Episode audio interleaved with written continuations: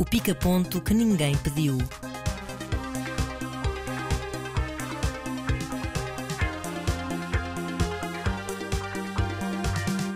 Neste pica-ponto temos um biopic de Ridley Scott sobre Napoleão, um documentário sobre Alfred Hitchcock, uma comédia romântica distópica e a música no cinema.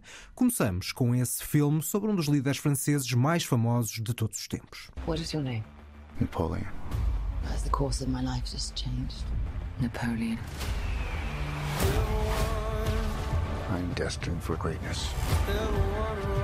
But those in power will only see me as a sword.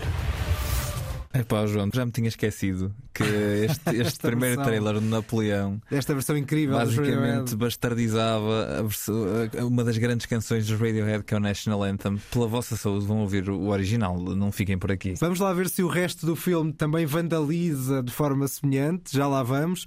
Para já, vamos apresentar o nosso convidado. Quer dizer, vamos, tu é que vais apresentar-te. O meu nome é Bruno Fernandes, sou professor de História, mas antes que as expectativas subam, sou professor de História de escola, portanto, sétimo ano ao décimo segundo. Falta é dizer de onde és, de onde é que nasceste. Ah, eu nasci, eh, no meu bilhete de identidade, tenho a freguesia da Sé Nova Coimbra, embora eu tenha crescido numa aldeia perto de Coimbra chamada Ceira. Muito bem. Nasceste eh, e, e cresceste no Conselho de Coimbra, seja como for. E, sim, exatamente. Bom, vamos então falar de Napoleão e do Ridley Scott e vamos começar, se calhar, dado a importância do realizador, por perceber um bocadinho qual é que é o nosso contacto com o Ridley Scott. O Ridley Scott é um daqueles realizadores que nós conhecemos pelo menos duas ou três obras quando nos começamos a tornar cinéfilos, não é? Todos ouvimos falar do Alien, o Blade Runner é também um filme sempre icónico e qualquer pessoa que tinha crescido nos anos 90 e apanha aquela fase meio, meio pífia do Ridley Scott, lembra-se só do G.I. Jane ou do Tell Me Louise, que até é um bom filme, é um filme que eu gosto. E depois do Gladiador. Ou não é? 1492, etc. E portanto ele tem um papel eh, quase transversal à nossa vida como cinéfilo. Todos os anos, ou regularmente, esperamos um filme do Ridley Scott porque estamos habituados a isso. Ele acho que agora tem 85 anos, ele é quase um,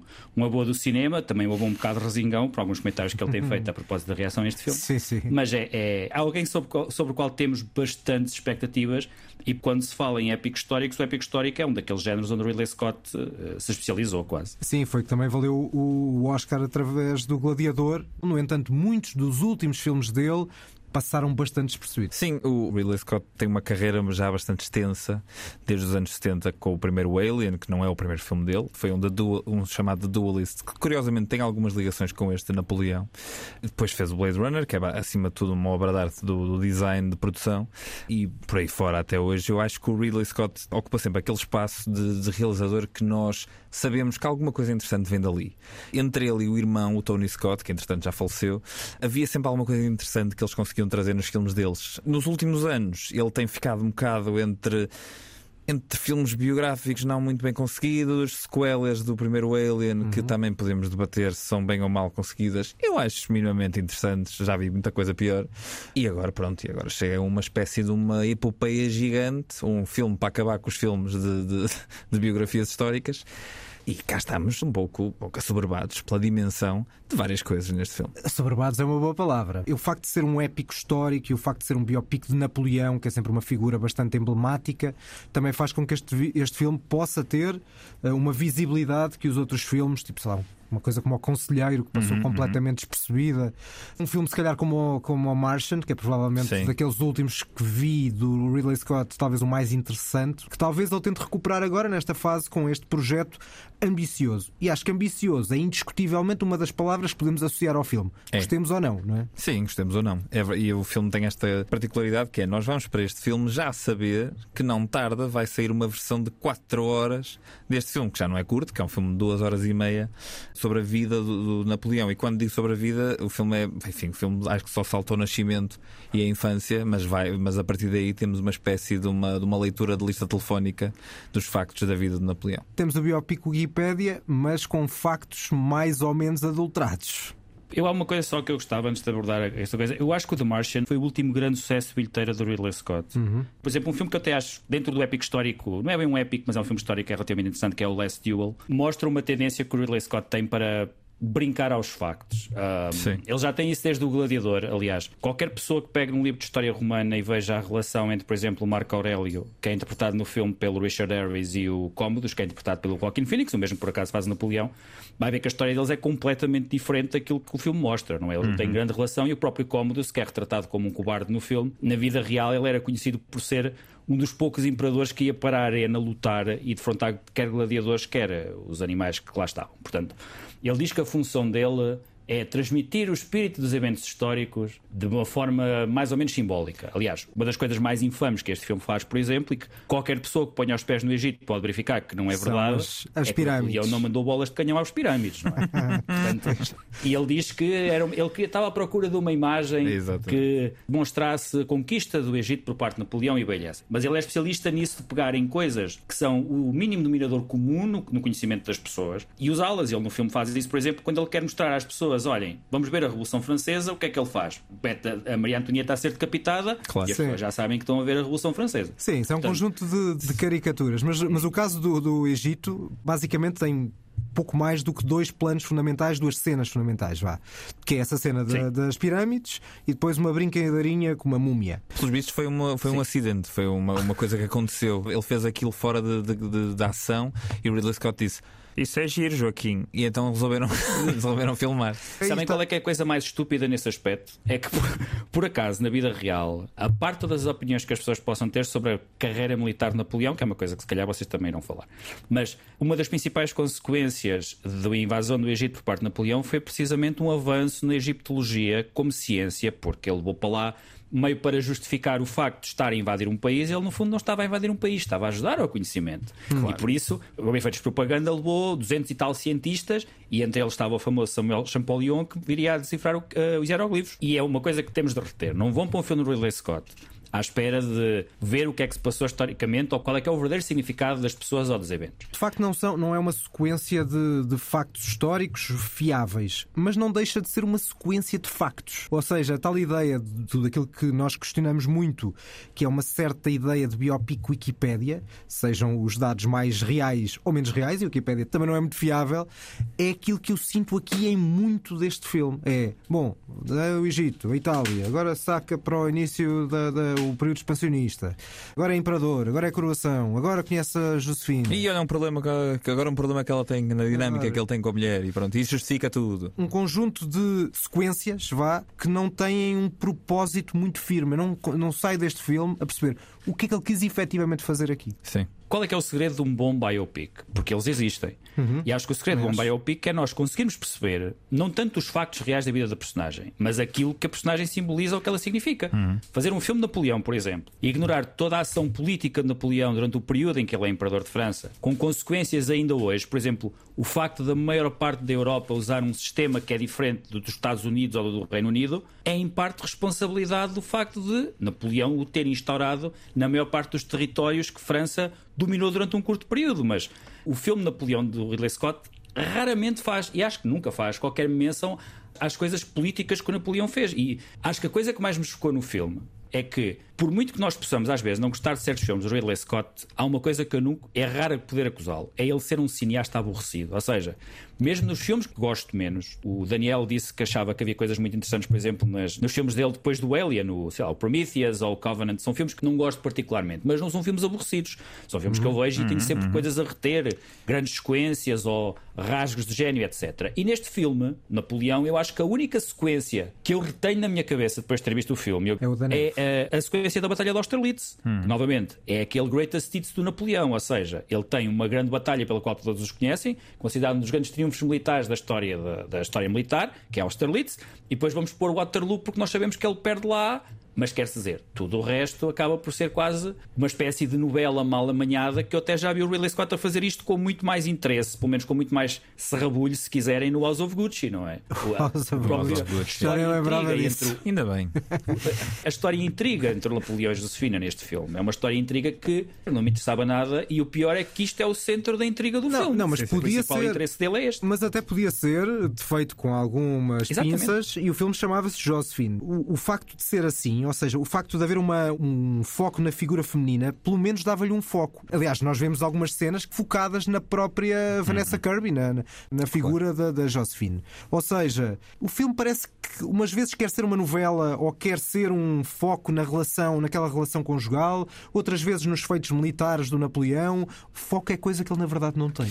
A ideia total deste filme é, um- é um- é uma proeza de 4 horas que vai depois estrear na Apple TV. E agora podemos entrar aqui noutra discussão que é se faz algum sentido lançar esta versão de 2 horas e meia, segundo o próprio Ridley Scott, porque as pessoas não conseguem suportar mais que 2 horas e meia numa sala de cinema. E se faz algum sentido Ridley Scott ir fazendo esta, esta espécie de, de estratégia que já lhe resultou de forma positiva no passado com o filme como Reino dos Céus, que na versão que saiu para o cinema foi bastante atacado e não é um filme muito interessante, e depois numa, numa uma edição mais tardia em DVD, com mais 50 minutos, revelas um filme completamente diferente. Mas essa teoria é logo questionável a partir do momento em que tens um filme como Oppenheimer que tem mais de 3 horas a ser um dos grandes sucessos de bilheteira. Gostes mais ou gostes Claro que menos? sim, mas, mas É eu um não facto. estou. Ou seja, é uma teoria do próprio do Ridley Scott. E eu questiono se não. Questionável, não é? O que aconteceu agora para mim foi, eu vi estas duas horas e meia, logo a partir de uma das coisas que eu achei que me ia afastar do filme, não me afastou assim tanto, que foi o próprio do Joaquin Phoenix, apesar de eu achar que ele está em piloto automático a maior parte do filme, não foi tão, enfim, não me senti o meu cérebro a descolar do meu corpo como eu estava à espera de sentir, porque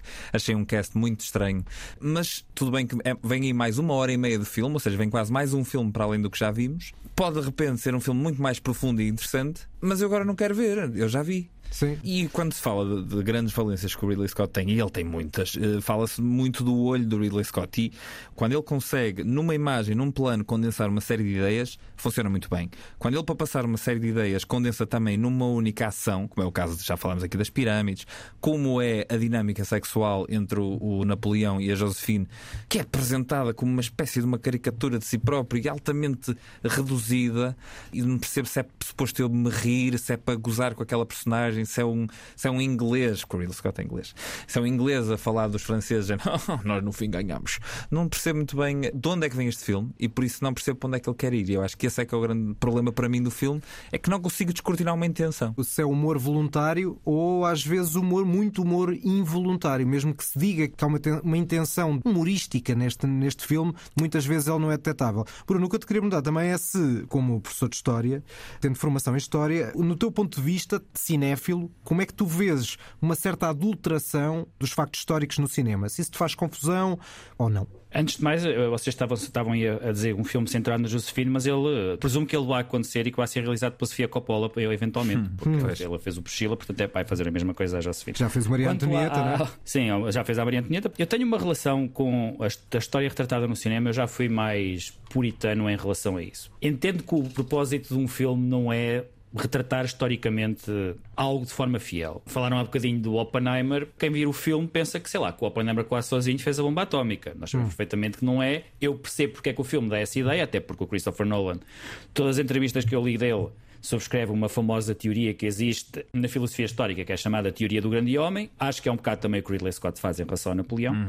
E que muitos biopics do Napoleão, por exemplo, fazem, que é a ideia de que um homem sozinho consegue mudar o curso da história e É o homem é providencial. extremamente não é? discutível. O homem providencial teve muitas discussões porque às vezes não sabe se o homem, essa, essa providencialidade desse grande homem é boa ou má, porque depois começou-se a meter ao barulho líderes do século XX como Hitler e afinal ele não era assim tão bom, mas era mau e portanto havia uma gravidade. Pronto. No entanto, ela influencia claramente a nossa visão da história no cinema. Nós, quando vemos biopics, eles são quase sempre a exaltar os feitos de um só homem.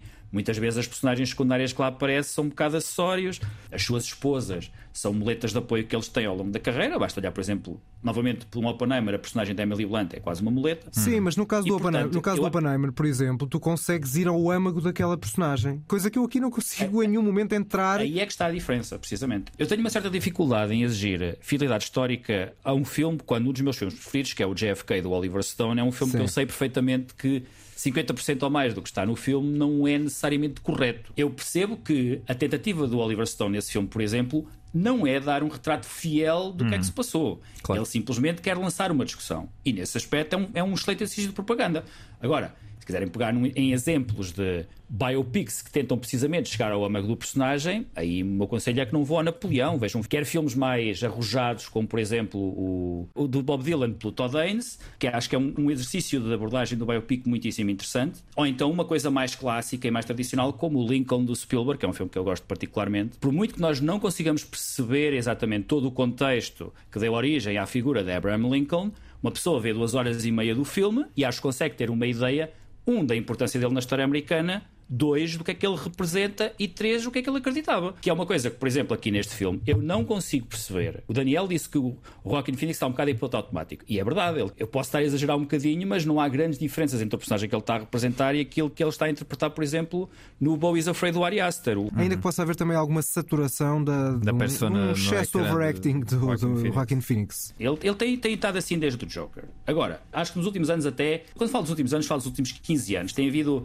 obviamente, aqueles biopics by the book, tipo aquele biopic do The Theory of Everything do, do, do, do Stephen, Hawking, que não é particularmente interessante. Agora, num exercício não muito diferente a nível temporal, o filme do Andrew Dominic sobre o, Jesse James, Uhum. por exemplo, aproveita a figura do Jesse James, fala-te dessa época, mas obviamente o, objetivo dele é algo maior do que uma figura histórica. É, embora seja um filme bem últimos anos- aborrecido. Mas como diria Lebowski, Mas- that's mas- just like your opinion, man.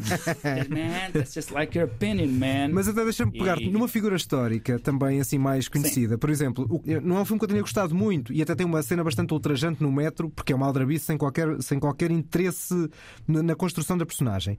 Mas, por exemplo, o filme sobre o Churchill, o The Darkest Tower, tem qualquer coisa que vai ao encontro da personagem.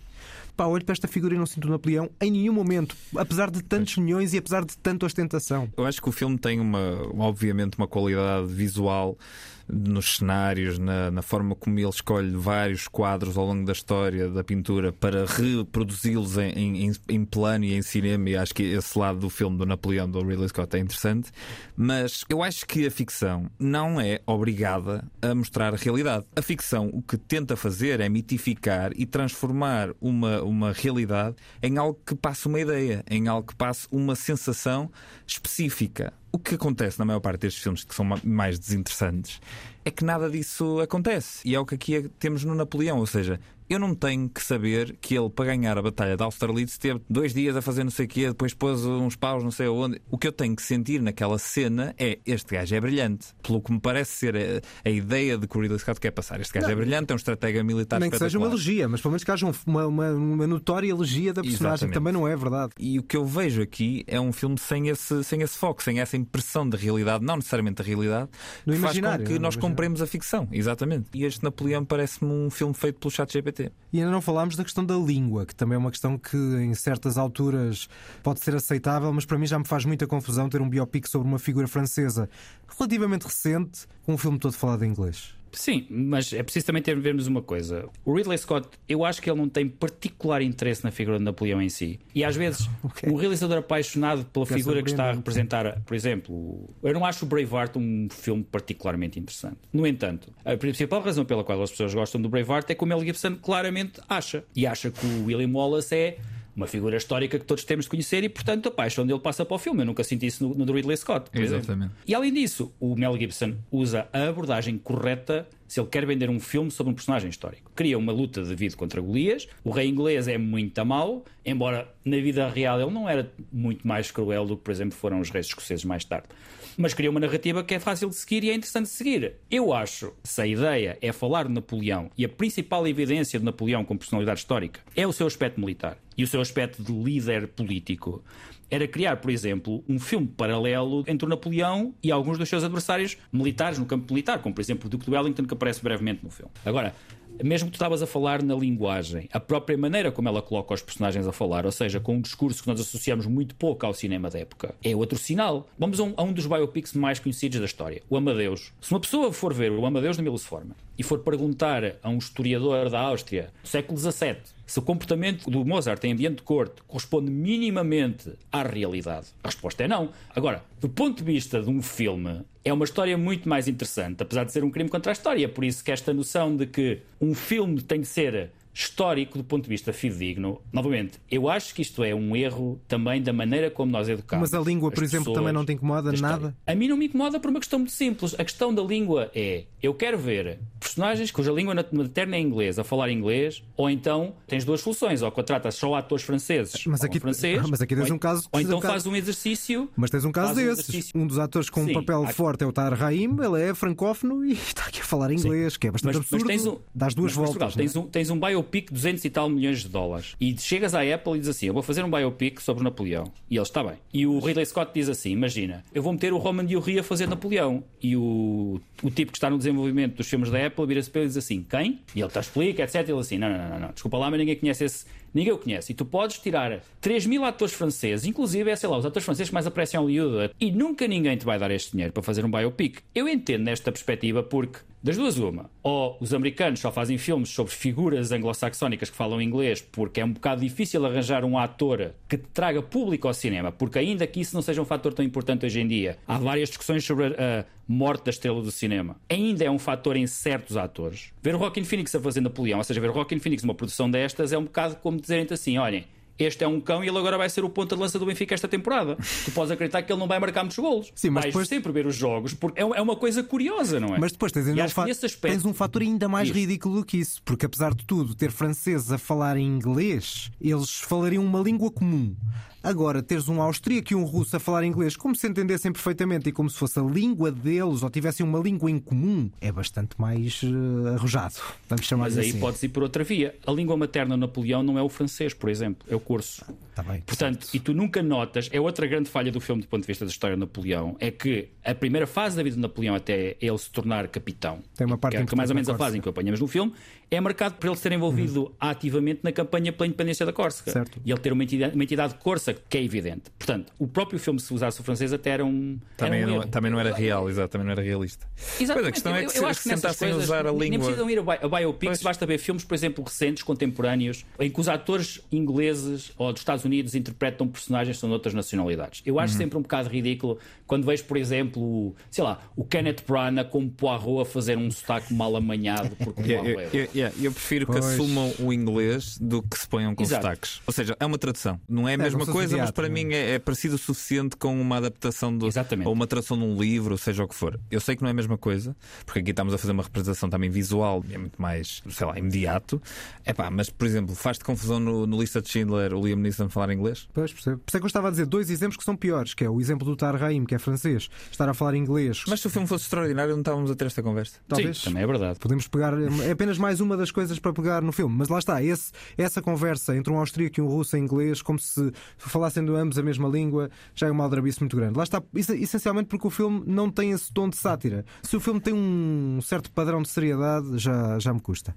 Bom, Bruno, vamos fechar. Acho que já ficou claro que, infelizmente, infelizmente, não foi o biopic nem o filme sobre Napoleão que nós queríamos eh, ver na tela, nem o, o grande, Acho, mais um acho que grande podemos filme do todos esperar pela série do Steven Pois, Spielberg, ok, eh, ok. vai estrear, é baseada na, naquilo que foi o filme que o Kubrick sempre quis fazer sobre Pois. Certo, exatamente. exatamente. Essa questão é esta. O Napoleão é o último grande projeto do Kubrick. E outra coisa que é, João, tu viste o Napoleão de 1927, é Eu, importante. eu, eu vi as O 5 do horas Abel e meias do Abel. E tal? 5 horas e meia. Uma grande odisseia. É difícil ver, porque é muito grande, tem sequências muito longas, mas do ponto de vista formal, na montagem, na sobreposição de imagens, tem uma cena de ilusão, de uma epifania que o Napoleão tem, que justifica um bocadinho a lógica de, ser imperador, que é fortíssima em termos de impacto visual, e tem uma coisa que este filme definitivamente não tem, que é o foco. Há ali um lado de elegia, de uma certa ode francófona e ode ao Napoleão, de propaganda também, naturalmente, que pelo menos existe e tu percebes qual é que é o foco do filme. Neste não percebi.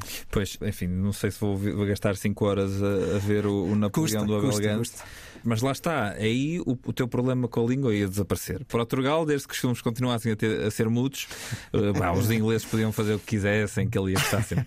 Ah, e a última coisa que eu vos ia perguntar aos dois antes de passarmos à frente era: imaginemos este cenário que é sai a versão de 4 horas na Apple TV e as críticas dizem. Meu Deus, obra-prima, uma transfiguração completa do filme original, tem que ver, é obrigatório. se eu vir muita gente a gostar dessa versão de 4 horas, não tendo gostado da versão de 2 horas e meia, eu vou ver. E tu, Bruno? Eu tenho alguma dificuldade em perceber isso, porque foste tu, Daniel, quem falou do Kingdom of Heaven, do Reino dos Céus, Sim, sim. e os 50 minutos. Acrescentar 50 minutos a um filme que também tem 2 horas e tal é borderline, mas é acrescentar um conjunto de cenas que foram cortadas. Acho que acrescentar mais uma hora e meia a um filme que tem 2 horas e meia já é quase acrescentar um filme diferente. Daí que pode É, ser outro. para Daí, mim que- não- daí que pode ser não um era filme o mesmo melhor. filme. Exato, não é sim, o mesmo sim. filme. E, e acredito que seja, tendo em conta o historial do Ridley Scott. Pois. Se nós, se nós virmos os Director's Cut do Ridley Scott, tirando discutivelmente os 5 do Blade Runner, que cada fã do Blade Runner acha que um é o melhor, mas todos os filmes do Ridley Scott que têm um Director's Cut significativo,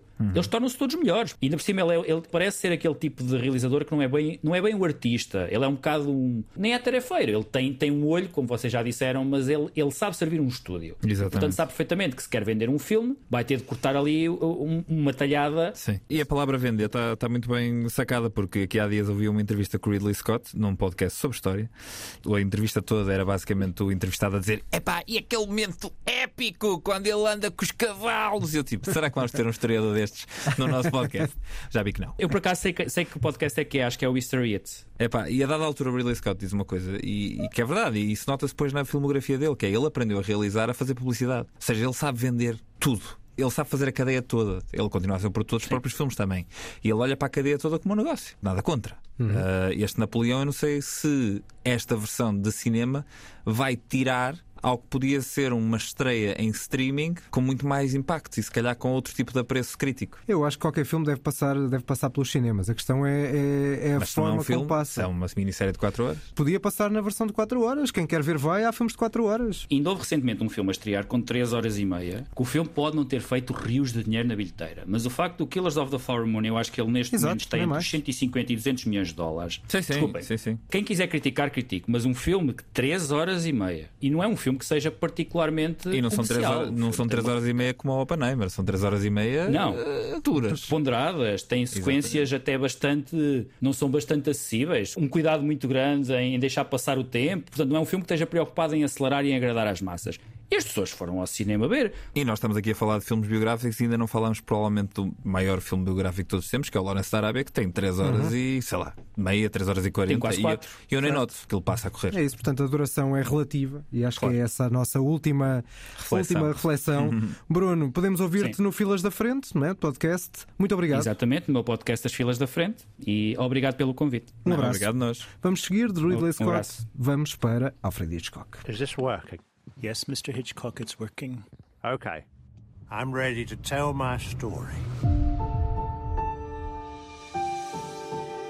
My name is Alfred Hitchcock. And before I died, I was the most famous filmmaker in the world. Ora, chama-se O Meu Nome é Alfred Hitchcock, My Name is Alfred Hitchcock, como víamos aqui. eh, É um documentário de Mark Cousins. E na análise ao filme, eu diria que o filme está entre o fascínio e o ultraje. Que- Ok. Por que parte é que tu queres que eu comece? Claramente pelo ultraje. Pelo traje. Então, pelo traje já está aqui à vista nesta, nesta parte, porque eh, o filme é narrado por um pseudo Alfred Hitchcock. Ah, Aquilo que estavas a ouvir não era o Alfred estava com Hitchcock. algum receio que fosse inteligência artificial. Pois, que também podia ser, também era igualmente mau, eh, mas, mas no caso não é. É alguém, ou seja, o Mark Cousins, que habitualmente é o narrador dos filmes dele, Marcha sobre Roma, o História do Cinema, uma Odisseia e as ramificações desse filme, grandes documentários sobre a história do cinema. Aqui dá lugar a um ator que faz de Alfred Hitchcock. E o que nós temos, acho que não funciona bem, não, não traz nada de novo. E depois é eticamente muito questionável pôr o Alfred Hitchcock a comentar em alguns momentos, felizmente não ocupa demasiado Mas nas palavras do próprio. Não só, porque é o Alfred Hitchcock a analisar os telemóveis hoje em dia, de vez em quando vai mandando umas bocas, ou seja, sobre a Então não modernidade. é bem, bem um documentário, não é? É um documentário porque, na verdade, é o Mark Cousins, aquele texto é o texto essencial do Mark Cousins a analisar a obra do Hitchcock. Podíamos estar a ouvir a voz do Mark Cousins. E a questão é porque é que não estamos a ouvir a voz do Mark Cousins, que, ainda para mais, é tão carismático e mítico. Pois é, ou seja, eu não, eu não vi o filme, mas à partida diria que a única razão para usar um imitador do Hitchcock seria para nos trazer coisas ditas pelo Hitchcock numa voz o mais precisa possível. Mas se é ainda para mais uma espécie de um ensaio Sim, do é um que é que o. Hitchcock acharia do- dos dias de hoje, é muito Sim. mais interessante estar na voz de quem escreve o Sim, ensaio. exatamente. E então, vamos à parte que é fascinante. É porque, ao mesmo tempo, temos um documentário fascinante sobre a obra do Hitchcock. Ele está dividido em seis temas: a fuga, o desejo, a solidão, o tempo, a satisfação e a altura. Ou seja, A altura. a altura, as vertigens, Ok, vá, ok, a, ok, altura, a altura física, geográfica, o que tu quiseres. E como isso está presente em vários momentos da, da filmografia do Hitchcock, com passagem provavelmente por cenas dos filmes todos, dos muitos que vi e dos que não vi, mas que conheço, não senti falta de nenhum. Pode ser que falte algum daqueles da parte britânica que não me lembro. Mas que, portanto, vai desde o mudo, do início, do Pleasure Garden, até o Intriga em Família, de 1976. Portanto, são mais de 50 anos, passando pelos clássicos, pelo Pássaros, pelo Psycho, pelo Vertigo, pelo Spellbound, que falámos no último episódio do Oscar. E, portanto, juntando estes bocados todos. E é fascinante a forma como nós vemos toda a criatividade do Hitchcock no cinema. Seja no uso da câmara, na montagem, dos travelings a certos cortes surpreendentes, como ele adota estratégias muito diferentes para dar soluções narrativas maravilhosas e, e- e que deslumbram qualquer espectador e o cinema é perfeito para mostrar isso. Ou seja, acho que mesmo quem não conheça muito da obra do Hitchcock, nesse lado vai sentir bem, quero mesmo ver isto, quero mesmo ver esta obra, quero ver mesmo como ele, quer no suspense, quer em outras coisas, ele vai, ele executa na prática filmes que se calhar noutras mãos muitos deles poderiam ser bastante secundários. E esse é realmente o talento de um grande realizador. Destes seis temas, só um deles é que desaparecia, saltava fora se não fosse o Hitchcock e se fosse o Mark Cousins, que é o da satisfação, que é o mais pessoal. Mas também, não só é o mais fraco, como lá está, é o eticamente mais questionável, Pois. põe pensamentos na cabeça do Hitchcock, afastando também alguns lados